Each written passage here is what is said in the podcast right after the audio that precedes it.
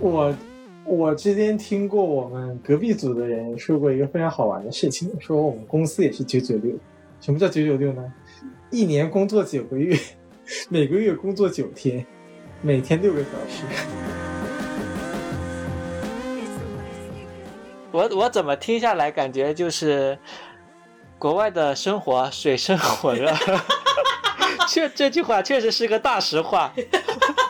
是的，所以说我我我觉得你来之前，大家都很很容易变成一个呃极端，不能说极端，就是会到两端。啊，觉得美国什么都是好的，是个天堂，嗯。啊，中国什么都是好的，美国就是水深火热的。其实它没有，就是。凡事都有利弊，就是它没有你想象中那么好，它也有很多你在不来到这边以后你看不到的，你来了之后你在这边以后你才会意识到的东西。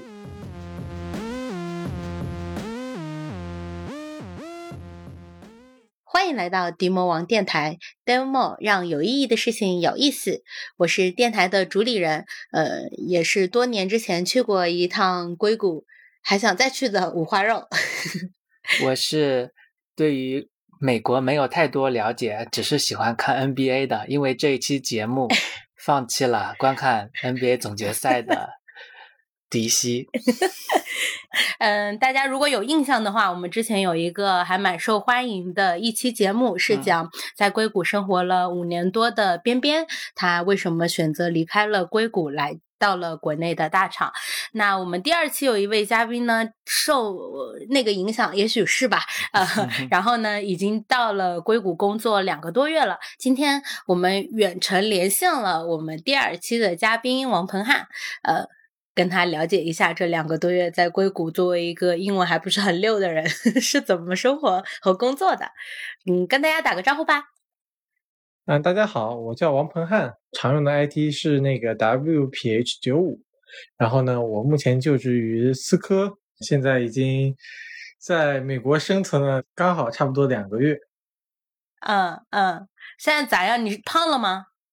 嗯，应该还没有，跟上星期的体重相比，应该是没有胖，但是美国这边还是非常容易让人胖的，吃的都比较不像中国那么健康。嗯，嗯，你整体整体过去感觉就这两个月有什么明显的这个心理变化吗？就是说从最开始到那儿，然后到现在两个多月。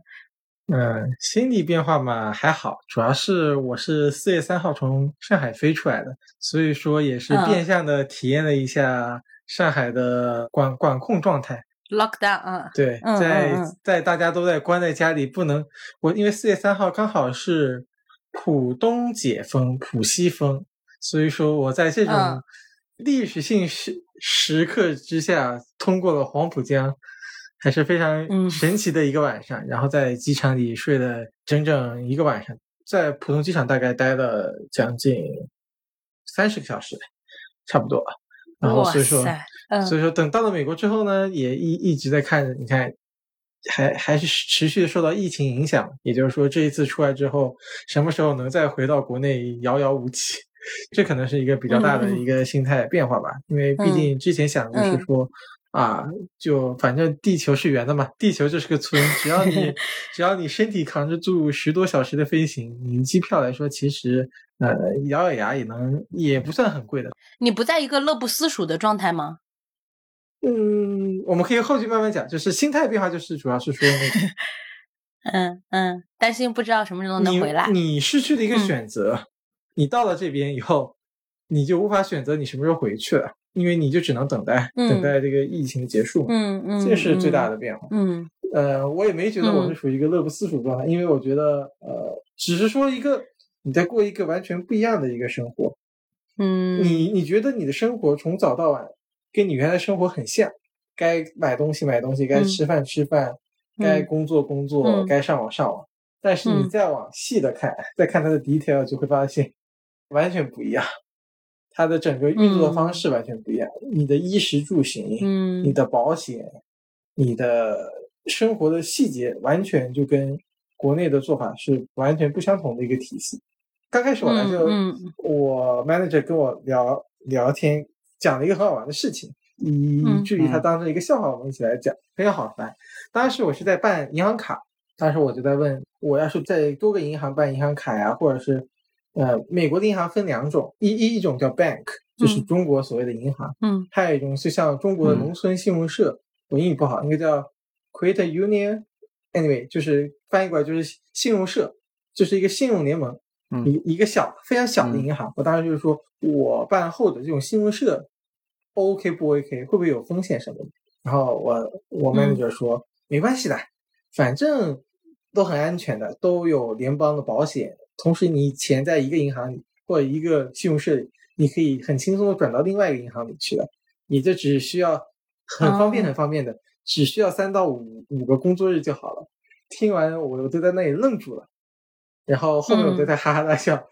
发达国家可太发达了，银行转一笔钱要三到五天，对吧？放在中国，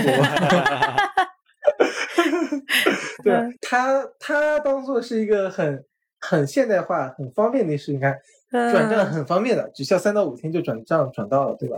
但中国都是一一秒制的，嗯，你可能你嗯转一大笔钱也是一秒钟、几秒钟，因为有银联嘛，银联会帮你做快是快快速的清算。嗯但但在美国的话，它会走一个 ACH 这个东西，玄学产品非常非常慢。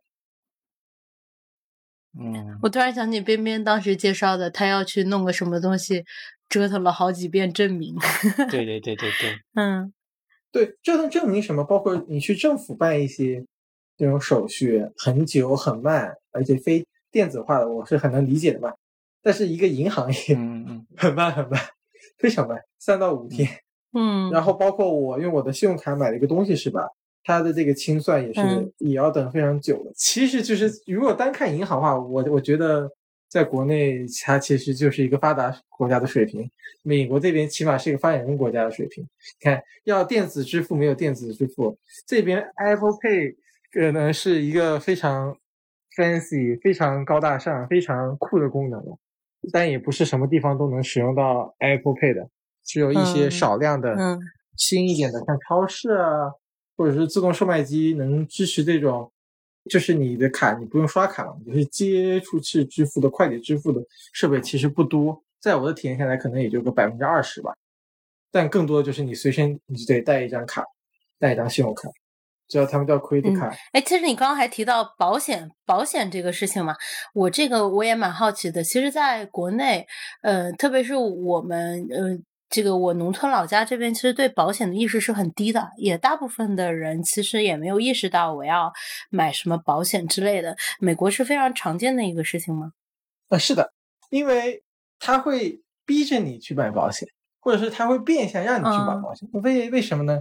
你去修个车，嗯我身边有个朋友，他车坏了啊，一辆奔驰发动机坏了，七千美元 修一下，嗯 我的，嗯他只可能就是一个指示灯上开始亮那个发动机的那个灯亮了，亮黄灯亮了，送送去修七千块钱。然后我另外一个朋友家嗯狗狗生病了，因为狗嗯年纪大了，它的脊椎有多次凸起，做一个核磁共振，五千美元没了。做一个这种手术哇，可能要两到三万美元。如果你没有医保的话，哦你没有买保险的话，那你要付两到三万块钱，这是非常夸张的钱。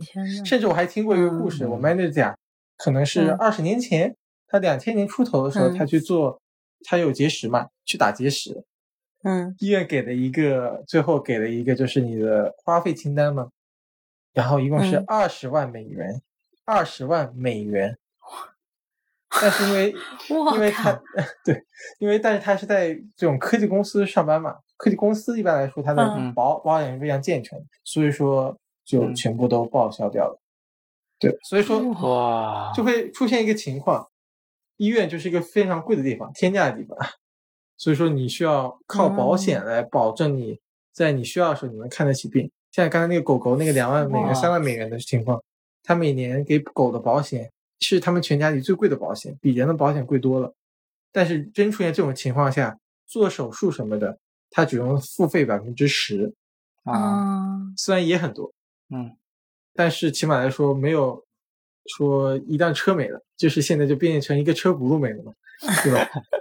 好的，好的，好的。呃，刚才有聊到医院这一块嘛，那接下来想聊一聊现在美国的疫情的情况，对你们现在的工作和生活有哪些影响？有有疫情吗？嗯，这边没什么疫情啊，戴口罩的 已经没有任何影响了。呃，其实还是有影响的。那么在我在的这两个月里，其实加州的得病率还是有略微的增长的，但是每个地区会非常的明显。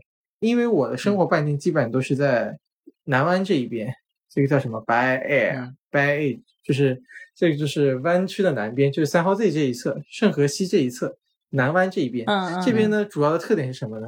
全是高科技公司，然后房价租房都贼高，也就逼着这附近的人要么是本地居民嘛，或者就是高科技公司的。那么我在公司或者公司附近的话，戴口罩的比例就会大幅提升。但如果我会去圣何西城里，可能去一个 mall，就是去一个商场，那么戴口罩的概率就可能锐减，可能百分之二十三十，而且可能一一多半看起来也是亚裔、印度裔戴口罩。当然，这也跟这边印度裔、亚裔可能占了一多半也有相关的。但我很少看到白人、黑人、其他就是除了亚裔跟印度裔的人以外戴口罩的。这个会非常低，我觉得是。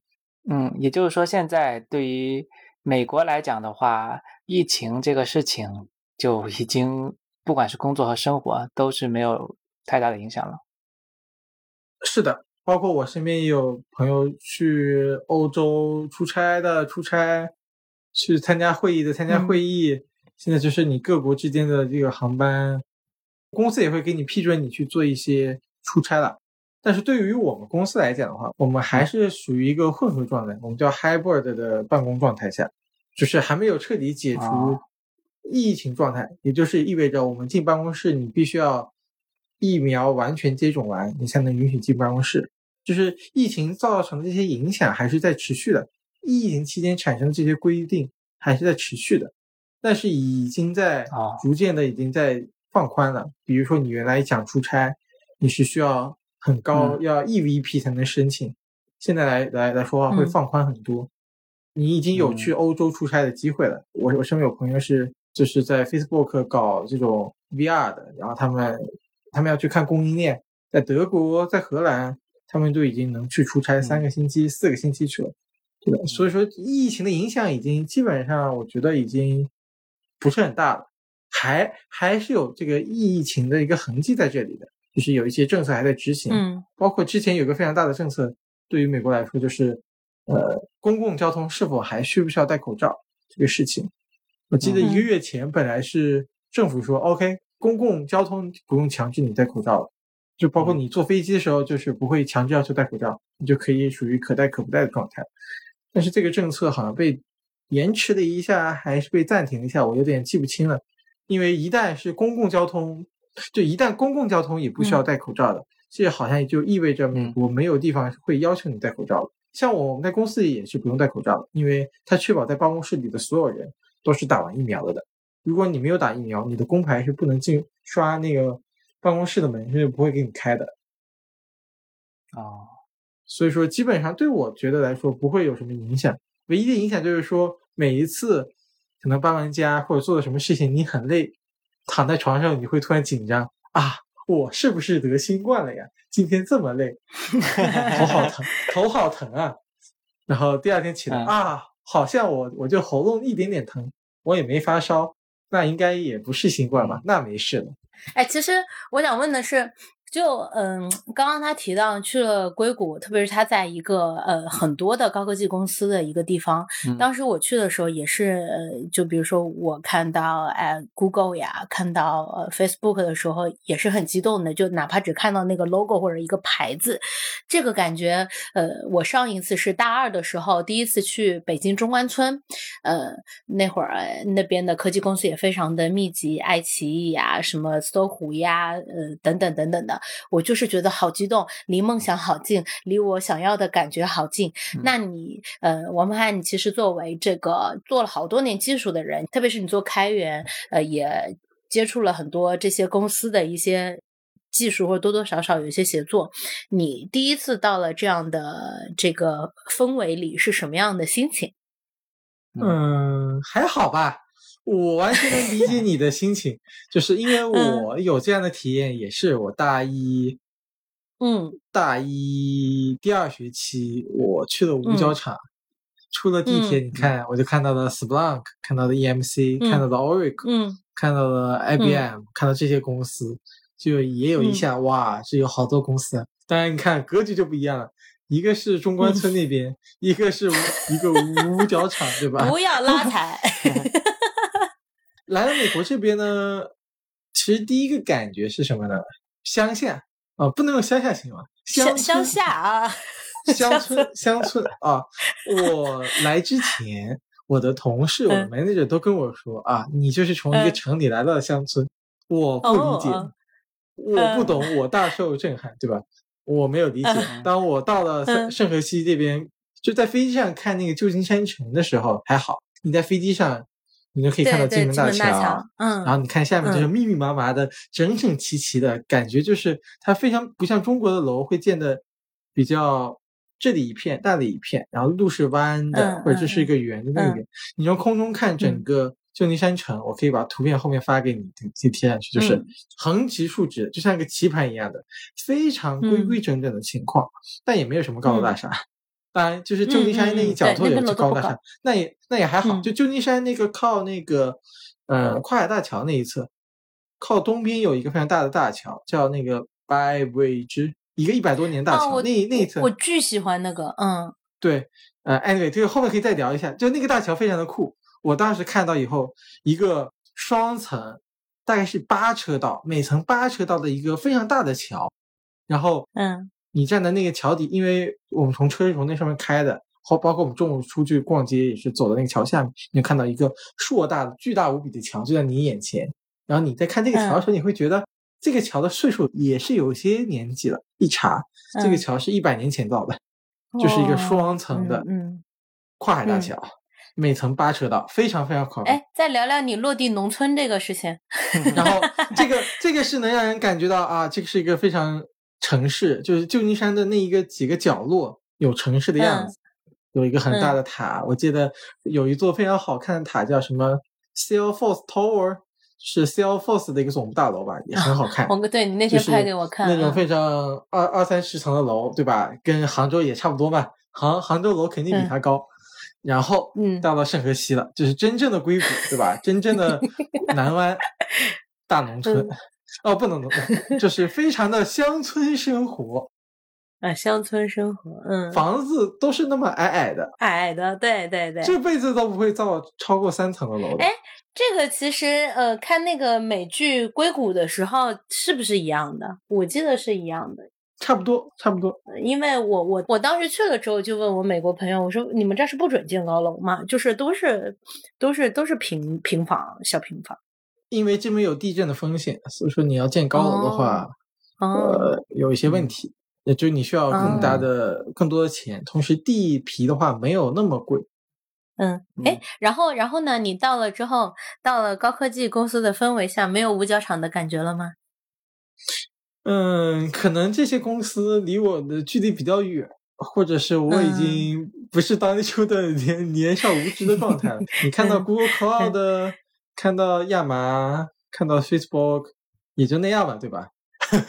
嗯，就是因为去，就是去，其中有一天去宜家，因为整个旧金山就只有一个宜家，路过 Sunnyvale，就看到 Google Cloud 很很多很多楼，就说哦，原来是 Google Cloud，哦，原来这是 Facebook，就就这样的感觉。当然比较好玩的是，说我办公室隔壁就是世界知名公司 AMSL。就是做光刻机的那家，我不知道它中文名叫什么，就是 ASML，就是做光刻机的那家，就在我们公司隔壁。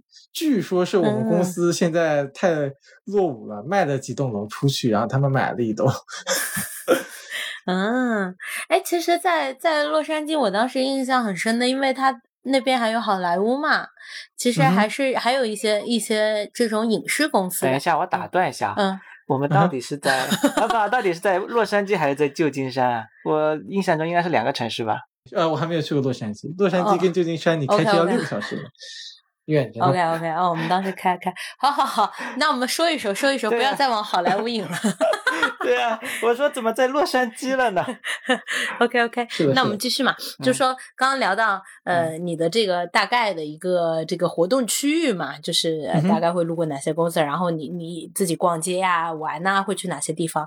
你你每天的生活节奏和在国内有区别吗？其实这个可以结合下一个问题，就是说你之前在在外企在国内的办公室上班，然后他可能一些政策也是跟国内公司不太一样，然后你彻底到了这个外企的本部的 office，整个的这个变化又跟在国内的感觉不一样，所以想听听这三个区别，因为你也在国内公司上班过嘛。嗯，我我之前听过我们隔壁组的人说过一个非常好玩的事情，说我们公司也是嗯九九六。什么叫九九六呢？一嗯年工作九个月，每个月工作九天，每天六个小哦时。就他们这边整体来说，呃，大公司来讲节奏还是，当然这刚才九九六是个笑谈啊，实际上没有那么夸张。嗯嗯，但是。我们有个政嗯策，就是有一些公司，呃，它会有个政策叫 PTO，就是跟国内来说就是一个带薪假。这个带薪嗯假是没有、没有上限的，只要你敢申请，你的 manager 批给你，你就可以请足够的 PTO。哦天呐，是这样的吗？是的，是的，哦，真的有人这么做过吗？只要你胆子够大，对吧？哦，就是我，所以说我们组员经常今天这个谁去接孩子了，这个人去哪里玩了，就 PTO 大家用量比较大。但是我比较悲催，我刚到美国的时候就刚好赶上我们组要做一个新的东西，然后就是两个月的时间从零到做出来，所以说这两个月我一个 PTO 都没敢请，因为非常的紧整个工作时间。本来我到美国这边我会有三个。跟 relocation 就是你工作调动相关的 PTO，而且这个 PTO 是嗯，对啊，你的 manager 是肯定会批给你的，嗯，就是他他是不能拒绝你的，因为这个是就是搬家你需要时间嘛，这个 PTO 我连这个 PTO 都没请，嗯嗯但是我身边同同事是有一些是说，呃，整体来说这个科技公司虽然工资跟互联网公司比起来还是有非常大的差距的，但是在人文关怀的角度来讲的话，这个公司做得非常好。尤其是我在国嗯内的时候，我感觉这个公司的人文关怀是做到了极致，逢年过节嗯塞个卡，工会非常的给力。美国这边嘛就没有工会了，就是不太会感受到工会的关怀，可能也是跟整个公司随着时代背景逐渐没落也相关，包括一些零食。我们目前没有零食，我们目前也没有中饭晚饭，这跟 Google、Facebook 产生了非常鲜明的对比。当然，我们每月齐名是说，疫情期间嘛，这些东西大家嗯都不来办公室，所以这些东西都没有。哎，所以反而去了外企，在国外的本部的人文关怀是比在国内要差一些的，不是差一些，是抹了。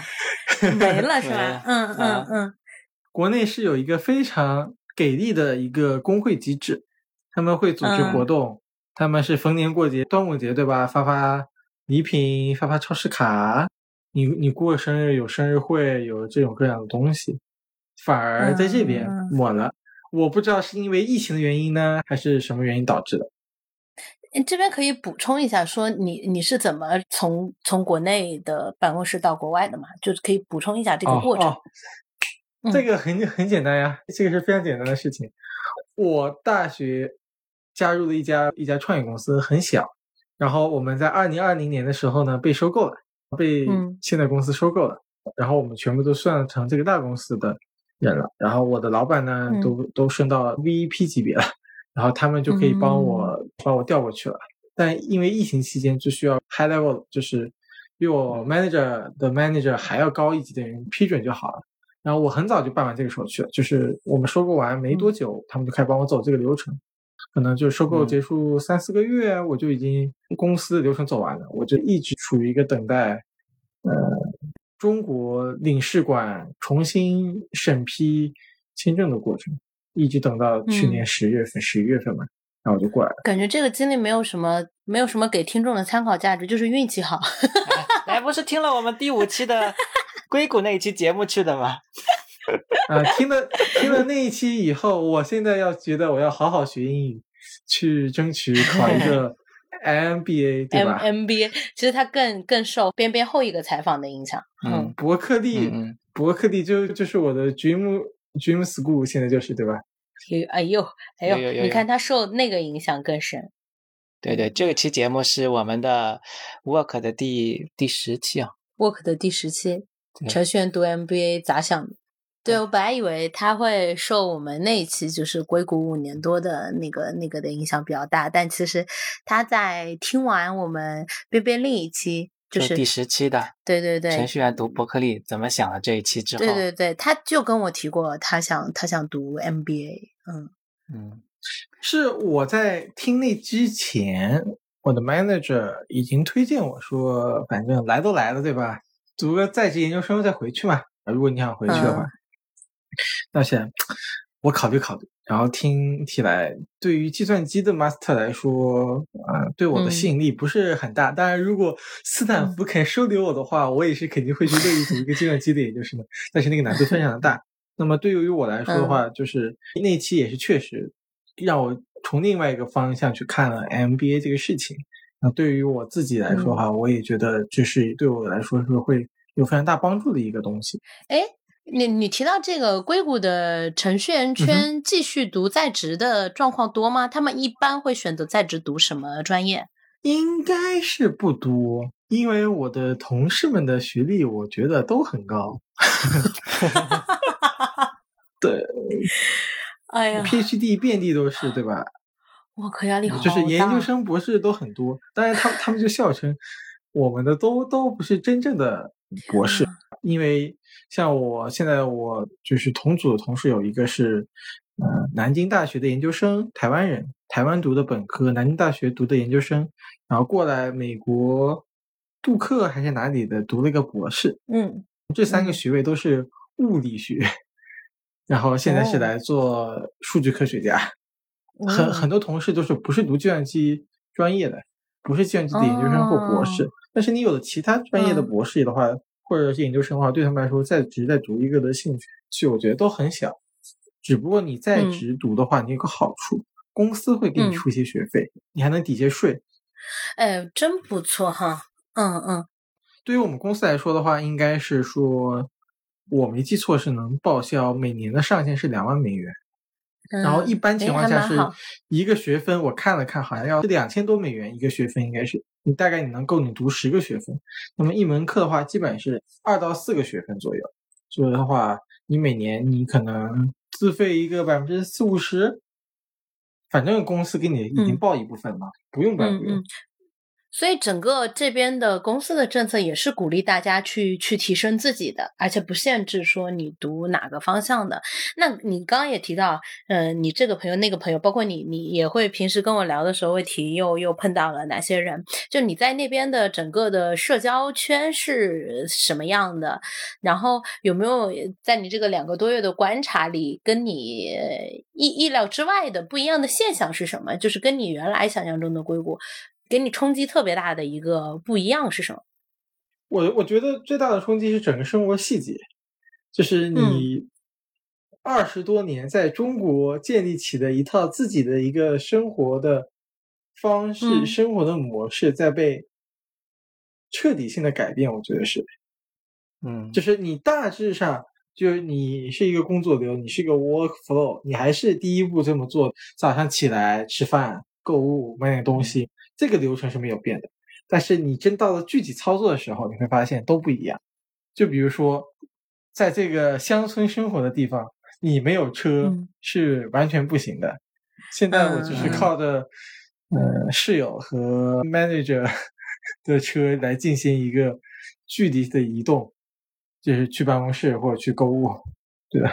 嗯嗯因为你没有车，在美国的路上，或者是起码在南湾的马路上走路，是一个非常奇怪的事情，我觉得是。哦哦，可能对大多数来说，因为大家都在开车。如果你看到有个人在路上走，这是一个稀有动物。也没有什么公共交通是吧？公共交通，呃，非常的落后，极其的落后。嗯对吧？然后在南湾这边的话，自行车也不是很多，但是在旧金山的话，旧金山城市里的话，公共交通也很便利，骑自行车的人也很多。嗯但是南湾这么乡村的地方就流量汉也很多。没有车就不行了，对的。流然后量汉，流量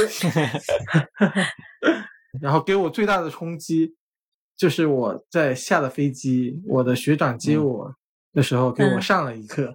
本来我在来美国之前，我脑子里想的是说，因为我也知，就是我在出发之前做了很多功课嘛，再加上我有很多同事嗯都是在美国的，我做了一些咨询，他们说你肯定需要一辆车，我然后我就在网上看嗯车。我当时脑子里想的就是说，我只需要一个四个轱辘的，能带我从 A 地方去 B 地方的一个东西就好了，对吧？况且嗯叫它为车，嗯，满足这个需求的同时，像那越便宜越好嘛。那么可能日系的车就属于那种卖完后不会坏，很好维护，价格也很低廉的首选。但是下了飞机就给我深深的上了一课，是什么呢？嗯我坐了他的车在高速上，然后我感觉，哎，怎么这个车有一些晃？我也没觉得很快。然后我看了一下仪表盘，八嗯八十 mil，八十 mil 换到国内的话要 mil 好像是一比一点，就是英里比公里是一比一点六，那么就是八十的话，就大概就得要有一百三十码。哇，对，那边开车是很快的，很快的。它可能是一百三十嗯多，而且它是一百三十码的同时，你不会觉得快，为什么呢？大家都这么快，都八十个每啊，对这个嗯印象我也有。嗯都八十英里每每每公里，非常的非常的快。那么这个时候，我就给我幼小的心灵烙上了一个烙印：一个 N 年以前考了驾照，只是因为要来美国之前开了两个星期车的人，在这么快的地方开车，那我决定我还是买一辆德国车吧，我多花点钱来保个命优先。对，这个是给我留下美国给我狠狠的上了一课，这个是非常神奇的事情。这边人嗯车开得很快，尤其是加州这边，尤其嗯特指很野的旧金山这边，就是高速限速六十五，但是你按六十五开是危险的，为什么呢？大家都大概开个七十五左右。如果你按六十五开，你你你就是那个慢慢悠悠的人，你容易被人追。迪西更不敢去了。对对对，美国确实很不适合我。但如果是从开车的难度上来讲的话，美国的开车，所有人给下的反馈都是说，在美国习惯之后，你是完全不会适应中国的开车的方式。是边边就是这样了。嗯他们是一套更加合理成熟的一套规则。中国的交规呢也有相应的地方，但是执行的不够彻底。比如说，在美国这边开车，右转的时候要停下来，除非你这边是绿灯，你可以直接右转；如果你是红灯右转的话，你要先彻底停下来，因为是嗯直行优先嘛，直行的那个车辆是有那个车的优先权的。所以你要停下来等着直行车全开完了，然后你再右转进去。这个对于一个我新手来说，我觉得这是一个非常合理的事情，因为我短暂在中国开车两个星期的经验告诉我，我觉得开快车不是一个很怕的事情，就是稍微晃一点或者方向盘打得轻一点嘛，其实也蛮好玩的开快车。但是你从一个右转车道或者是合并到主车道的时候，这对我来说是一个非常危险的事情，因为我要仔仔细细看那个主车道有没有车，就车道汇并的时候是很危险。而在美国的话，这个风险就被降低到基本没有。如果大家都遵循这个规则的话，因为你在主车道行驶，别人要合并进来的话，是他会让你的，他会非常老老实实在那里待着，等着你开完了，他才会来合并进来的。开车的概就完完全全不一样。这个也很像美国公司的流程化的这种处理的方式。这都能绕回主题。嗯嗯，哎，刚刚还在讲你的这个社交圈咋样？是不是都是些高知啊？有没有一些不一样的人？目前来说，我的社交圈很窄，非常非常窄，以我的华人同事、我的华人 manager 为主。然后后来我是非常幸运找到一个呃室友，然后这个室友也是在我们公司同一公司上班的，这个是我身边的同龄人。还有就是我高中学长，可能比我大个两三岁。其他的社交圈还没有进行 开展，因为最近的两个月的目的是什么呢？在美国生存。我等会儿就把我的 GitHub 那个项目改一下，要要改成弯弯曲生存指南，不能叫生活指南，因为怎么更好的生活我还不知道。但我现在只是掌握了如何在弯曲生存下来。我觉得花这一个多月、两个月时间，差不多掌握下来了。嗯，我我们刚才在聊之前，王鹏汉还给我们看了一下他自己记录的在美国的一些生对生存指南这些东西。呃，那对于你现在来讲的话，目前在美国生存下去最大的挑战是什么呢？嗯，车，现在的车好贵啊，我还是在继续观望的状态。没有车真的很麻烦，在这边。就如果你坐公共交通，可能两个小时、三个小时，然后打车也很贵，公共交通也很弱，这个时候你就需要有车生存的话，一个是车，另外的话没有了语言吗？语言其实，在没有想象，如果是生存角度讲的话，语言这个东西，据说纽约也是，但起码在湾区这里，语言完全不会是一个很大的问题，你会发现。中国人很多很多，嗯，然后呃，然后但是比如说我我那个过来之后，我的眼睛还是持续性的过敏，然后我我去看医生，医院里他会拿一个电话，然后电话里会有个翻译，就是医生跟他讲英文，他变中文，你讲中文，他再变成英文给医生，他们是有这样的服务的，啊，所以语言的情况下，包括。现在你是一个科技社会了嘛，对吧？你只要嗯熟练的掌握谷歌翻译跟 DeepL，那其实你跟人沟通起来的话，只要胆子大一点就 OK 了。你就掌握最基本的单词，然后掌握一个嗯比较好的一个沟通能力的话就好了。这个沟通能力就是说你如何你把一个事物表达出去。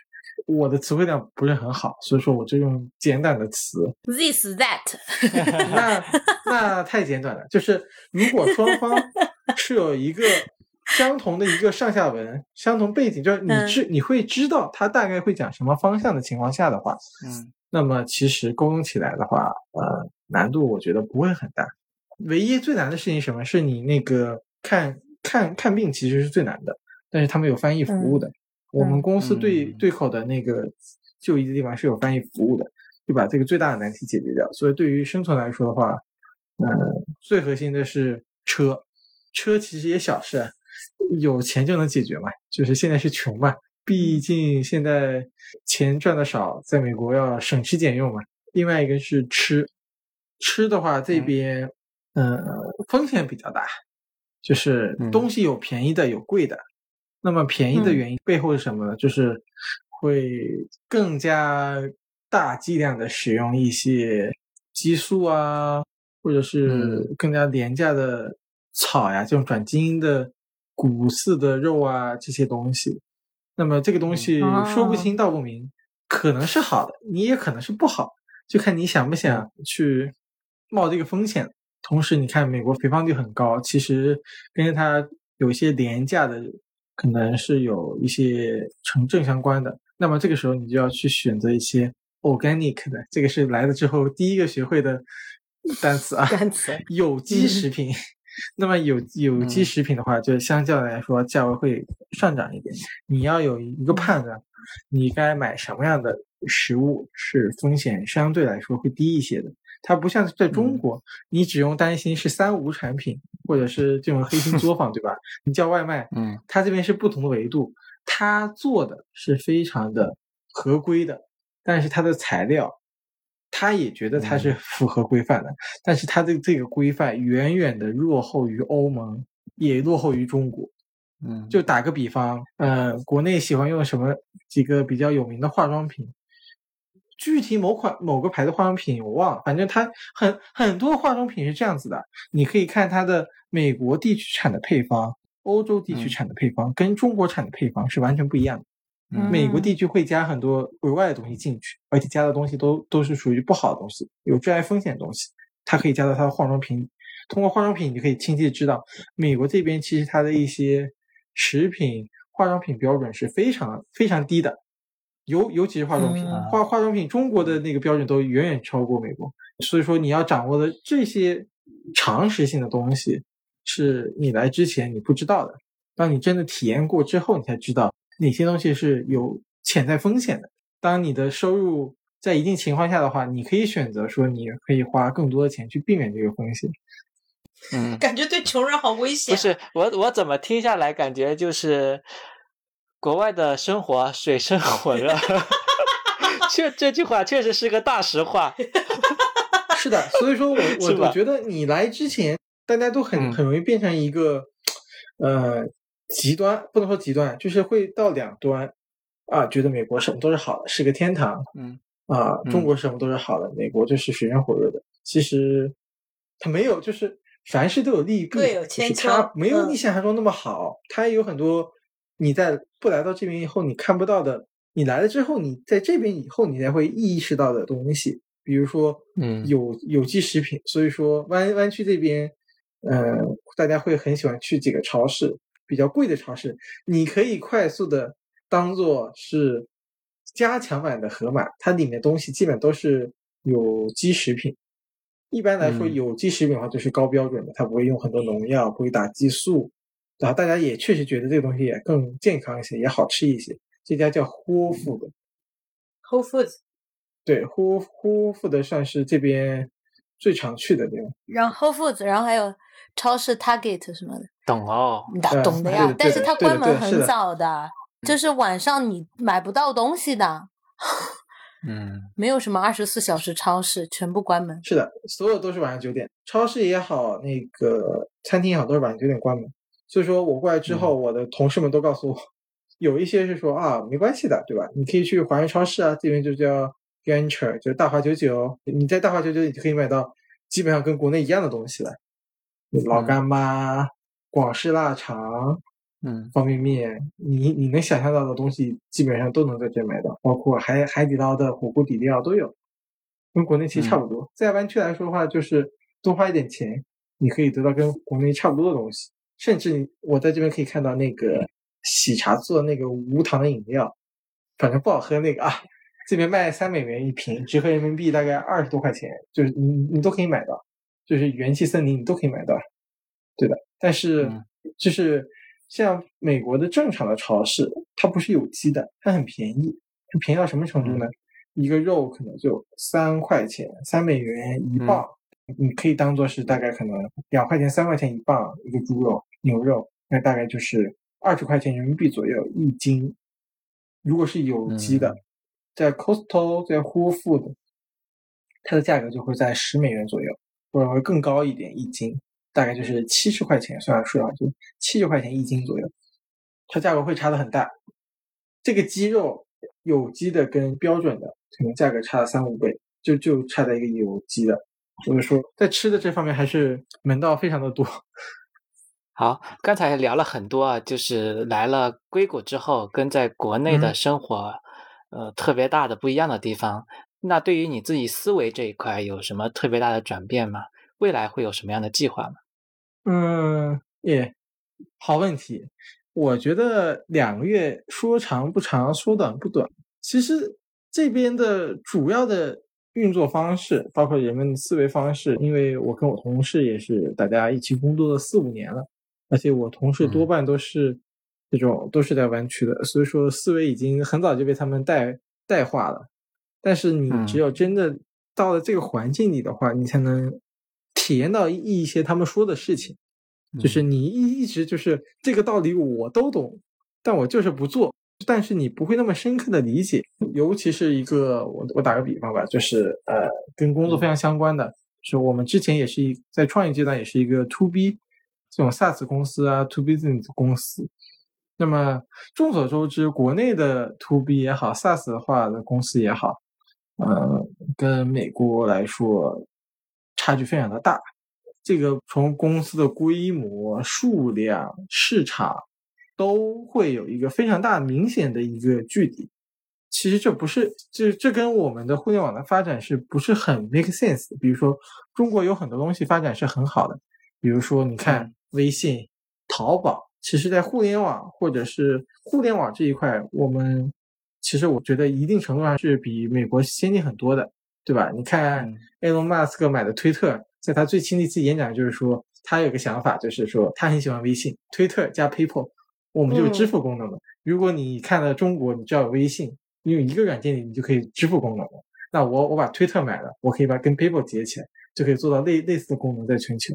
在互联网这一块，我们其实是国内做的很好，有很多地方都是远超美国的，我觉得是。但是在 SaaS 这一块距离很大，我不理解，大家也会说很多道理啊，啊，大家的观念不一样，什么我也能理解。但是过来之后，你才能深刻的意意识到，双方的因为人的思维方式的不同，所以说会铸就了，呃，这个做 To B 做 SaaS 的，就是这个市场的差距还在。如果是大家观念不会转变的话，这个差距是没法缩小的。打个比方，国内。动不动大家就喜欢做一个大而全的东西。我创个公司，对吧？首先我们要技术要好，其次我我是个平台，我什么都做，这样才背后我才能顶起我的非常大的一个估值啊，或者是市场也好的。国内的玩法可能是这样的，当然还有很多复杂的情况，对吧？就是说你需要有很好的销售，你可能需要市场才能卖卖给大大公司、企业或者是你懂的啊。但是在美国这边。你会看到他们这边，首先他们会做一个赚钱的事情，他们面向赚钱开公司。其次，他们不一定说我们要做一个非常大的平台，他们可能会很容易就专注一个小的东西。比如说最近比较火的，作为一个呃 SaaS 也好，这种服务也好的一个典范的公司叫 Canada 里，他只做一个事情，我提供一个网页。你可以通过这个网页来跟我预约一个开会时间，他只做这个事情。嗯，他的估值已经到应该是到 B 轮了，他已经融了三百个 million，三百个 million 的话，三个亿，他已经融资了三亿美元，那么他的估值那就是可能已经是一个独角兽了。但他他只做了一个事情啊，就是有一个网页，你可以设置我几点到几点是有空的。然后你比如说，我要跟花友、跟迪西，我们要录一个播客，大家都很忙，嗯，那等于说我把我的网址给你，你可以上去挑时间，你有时间的，然后我上面显示有时间的，你选一下。他只做了这么一件事情，这不就是个钉钉的那个别人分享的日历给你，你去看人家 available 的时间 那个小功能，是吧？是吧？你会觉得，你看大家潜意识觉得啊，这是一个很小的功能，是吧？这只是钉钉啊、飞书里的一个小功能，是吧？这是大家一个思路，但是他们就等于说，我们只做这个事情，我们把这个事情做透，然后大家用的也多。这能做多透？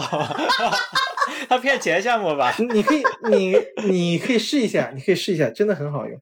它的用户已经超过一千万了，就非常快的啊！我偏激了，我偏激了。呃，当然，这也侧面的说明了什么？美国他们不发达，你要都要用 email 去约。哎呀，我要什么？我要看个牙科，我要看个什么事情？我们可能用微信，对吧？挂个号就好了。嗯，他们就要发邮件。我们要约一个 appointment，我们要约一个时间，对吧？你你今天好啊，我今天好，就来回吐的。这这是有他们历史原因的，但是他们只做了这一个事情，他们也能做的很大，也能做的非常大。你也会觉得这个东西很好用，嗯，对吧？他们不会觉得是说我我公司要成功，我必须要做一个很大的事情。他们会想，什么事情是赚钱的事情？我有一个好的技术，我有一个巨牛逼的嗯数据库，这是很好的，但并不代表你是一个很好的一个 SaaS 公司，因为你不赚钱，或者是你技术好，并不能带来你的收入。所以说，他们会更纯粹的去思考说。怎么真正的去帮你提高你的效率，或者怎么去给你帮助你提高价值啊？包括我看我朋友去给他狗狗看病，在的医院的那一套管理系统，因为我自己从小也是医院长大的，大概知道医院的管理系统长什么样子。美国这边的系统复杂程度比国内的要高得多，当然 UI 也非常古老，一看就是起码岁数起码要二十年以上的了。他们的数字化、他们的信息化已经做过了。十年、二十年前已经做过了，嗯，但是他们呢，就是说，呃，医院的可能他就只专门做医院这一块的，他他不会说我这个这个管理系统，我既做医院的，又做学校的啊，又做哪里的？他们这个公司我只做医院的，这个公司也不大，可能就几十个人，这十年、二十年就专注做医院这个事情。对就是说，其实刚才聊到美国的 SaaS 的市场比起中国的要成熟很多嘛，那我们自己国内的公司为什么都要自己去做一套自己的轮子，就是招聘最好的技术人员啊，都要搞得平台化，可能也跟整个的环境是有关系的。就是首先，如果说这个东西能更便宜又做得更好，那当然对于企业来讲，这个是一个更节省经济成本的事情。但恰好就是因为我们国内的企业很难在市场上找到既便宜又能够很好的灵活的满足需求的 SaaS 软件，所以他只能选择自己做。是的，是的，那刚才有讲到嘛，就是做了一个 钉钉里面的一个非常刺激的功能，又能拿到三亿美金这样的融资的环境，在国内是根本不存在的，所以这样的 SaaS 软件公司没有办法生存，所以只能选择自己做。是的，是的，你聊到这个，我我想问问啊，嗯就是其实现在呃，因为我接触国内做基础设施层的人比较多，然后其实呃去年开始整个的这一层嗯。嗯、创业的人也很多，嗯。然后往上做一些 all in cloud 的，无论是 SaaS 服务的也开始很多，然后也都在计划出海，嗯。就是很多的国内的公司呃做企业服务的嗯。也想说，哎，国内没有这样的消费习惯，嗯国外是有的。嗯就比如说他刚刚提到的这种氛围，这是大家意识到的一个机会吗？它是真的存在的一个机会吗？这个问题，他答不了吗？我我能答得了，我能，我觉得我能答得了。首先就是你的嗯本上的，就是说这会是一个非常好的模式，对吧？就是你的研发是在国内，但你东西是往美国卖，这个是一个大家嗯都会注意到的一个好的方式。那为为什么不在美国研发，美国卖呢？那么这个问题来了，那就当然美国的招聘成本还是非常高昂的，而且嗯竞争比较激烈，因为美国这边好好公司非常多，你很难吸引到优秀的人。嗯那么你在中国的话，你更好找到写工程的人。那么很自然而然就想到说，我在国内做东西，放到美国去卖，就是这么一个事情。那么这个事情就有个问题来说，为什么你的东西在北美的市场能受接受呢？你拿中国的一套方法，按中国人的方法去，这个是行不通的。对你很难去跟他们做生意的，因为大家的思考点跟出发点是不一样的。嗯嗯我我在我呃毕业到现在工作这么长时间以来，我觉得学到最大的一点就是说，嗯呃，要讲究的是共赢。我作为一个 SaaS 提供商，我跟客户一起去达到共赢的一个状态，对吧？我帮客户多赚一百万美元，然后我从中再拿个二十万美元走，大家都乐嘛，对吧？嗯我帮助你多赚了一百万美元嘛，那你拿八十，我拿二二十，这不过分吧？这合理吧？这合理，大家都很开心。没有我，你也没多赚那么多钱。你有了我，你多赚一大笔钱，那你分我一一一小部分，这不就很 make sense 了？这这就很合理了嘛？我感受他说的这个这个区别，就是意识到，呃，对方企业到底在关心什么，是跟我们坐在国内去猜想不一样的。这个也和他的整个在国内，嗯，对于湾区公司的感受，到实际到了美国的状况下，这可能表面上看起来也是每天吃饭工作，但其实里面，就像他刚开始提到，里面很多的东西运作逻辑都不一样。嗯对吧？所以就是说，想想做嗯好一个生意，还是要真的深入在别人的环境里，才能知道具体里面那些不一样的细节是什么。嗯嗯，我觉得正好回到了刚开始的开头说的这个这个主题上。嗯，就实践是检验真理的唯一标准嘛。嗯嗯就是比如说刚才我们聊的那个钉钉的一个小功能，就融能融了三亿美元这个事情，对吧？嗯现在我觉得你们两个是我不理解，我我大受震撼的状态。嗯，我不理解。放在我之前，我肯定也不理解，就这个小东西能融这么多钱，对吧？哎那我再问个问题，嗯哼，这个项目在中国能融到钱吗？不可能。融融融融不到钱，绝对融不到钱。我 从我的角度嗯看，是它融不到钱。一，中国的对这个东西的需求是很小的，就我们很很少说发个邮件给别人，或者发个短信给别人说：“你好，我是谁谁谁，我要跟你约一个会，你什么时候有空？”嗯，这个跟职场习惯，嗯，我们在中国很少做这样的事情的。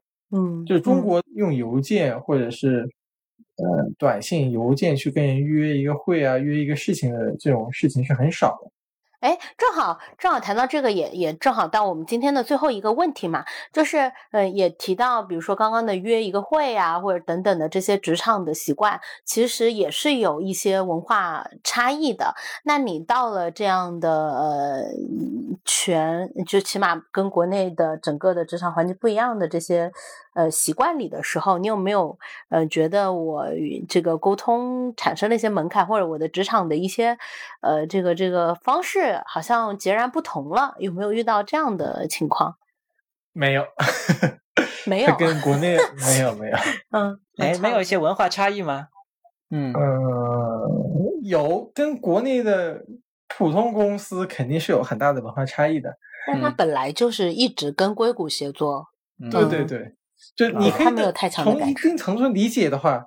你可以当做我是这五年以来，其实一直都是在一家外企上班的。对对，这个其实跟跟我们之前采访澳洲夫妇有点不一样。就庄庄少他是在嗯国内大厂待，然后去去那边发现啊，我也是措辞好像都不太对，嗯，对对对，有有一些抓抓手。是的，是的。啊，但是也有也有很很很重要的文化不一样，就是这边会非常。讲究或者是非常忌讳一个事情，就是别人在说话的时候，你打断人，嗯，打断，这是非常极其不礼貌的事情。虽然他说的是错的，或者是他说的你你已经知道有问题了，但你也要让他说完，这一点是非常非常非常讲究。天呐，我第一个想起来就是边边跟我老板聊天。对，我也想起了便便。嗯嗯，哇，真的，我们俩感受很强烈。我们采访了边边两期，包括我平时在工作中跟他搭档，他非常痛苦这个事情。嗯，对吧？但是对我来说的话，你看，我我跟你们聊天，我也经常会打断。包括我，因为我们之前是创业公司嘛，我我经常没没大没小的，我就是我跟我 manager，就是我们的 CTO 去聊一个东西。那我们双方不会很忌讳这个东西的。他讲到一半，我我觉得我已经理解了，或者是他讲偏了，或者是我我讲偏，他讲偏了，我们就及及时打断嘛，为了追求效率。嗯。但是你到了这个大公司，就完全不一样。对，就是。我我现在能感受到，就是大公司跟创业公司的区别是质的区别。嗯。哎，我我们今天要聊的问题，其实其实差不多差不多聊完了。然后我跟弟弟其实，嗯，他走之前一起在杭州吃过饭，之后也也没聊过，就断断续续在微信上聊。有时差我也算不对。对，今天还有一个小插曲，他跟我他跟我说，周四周四晚上七点，我就周四晚上七点开始等，然后拨了他，他没反应。我一看他凌晨四点，然后他说他的意思是他的周四七点，就还有一个乌龙。嗯，某位同事跟我说的。让我看一眼原话，他他问我是说哦，那我们就是北京时间的早上十点吧？那那我就说了，那就是算一下时间嘛。那然后你问了一句，那你那边是几点？那我就想当然说啊，我我这边周四晚上 周四是，对，还是需要那个刚刚那个 calendar 的功能的。这么说三亿美金，三亿美金还可以啊，还可以。突然回来了，行，我们今天要聊的，嗯，那我再多说一句，就出海。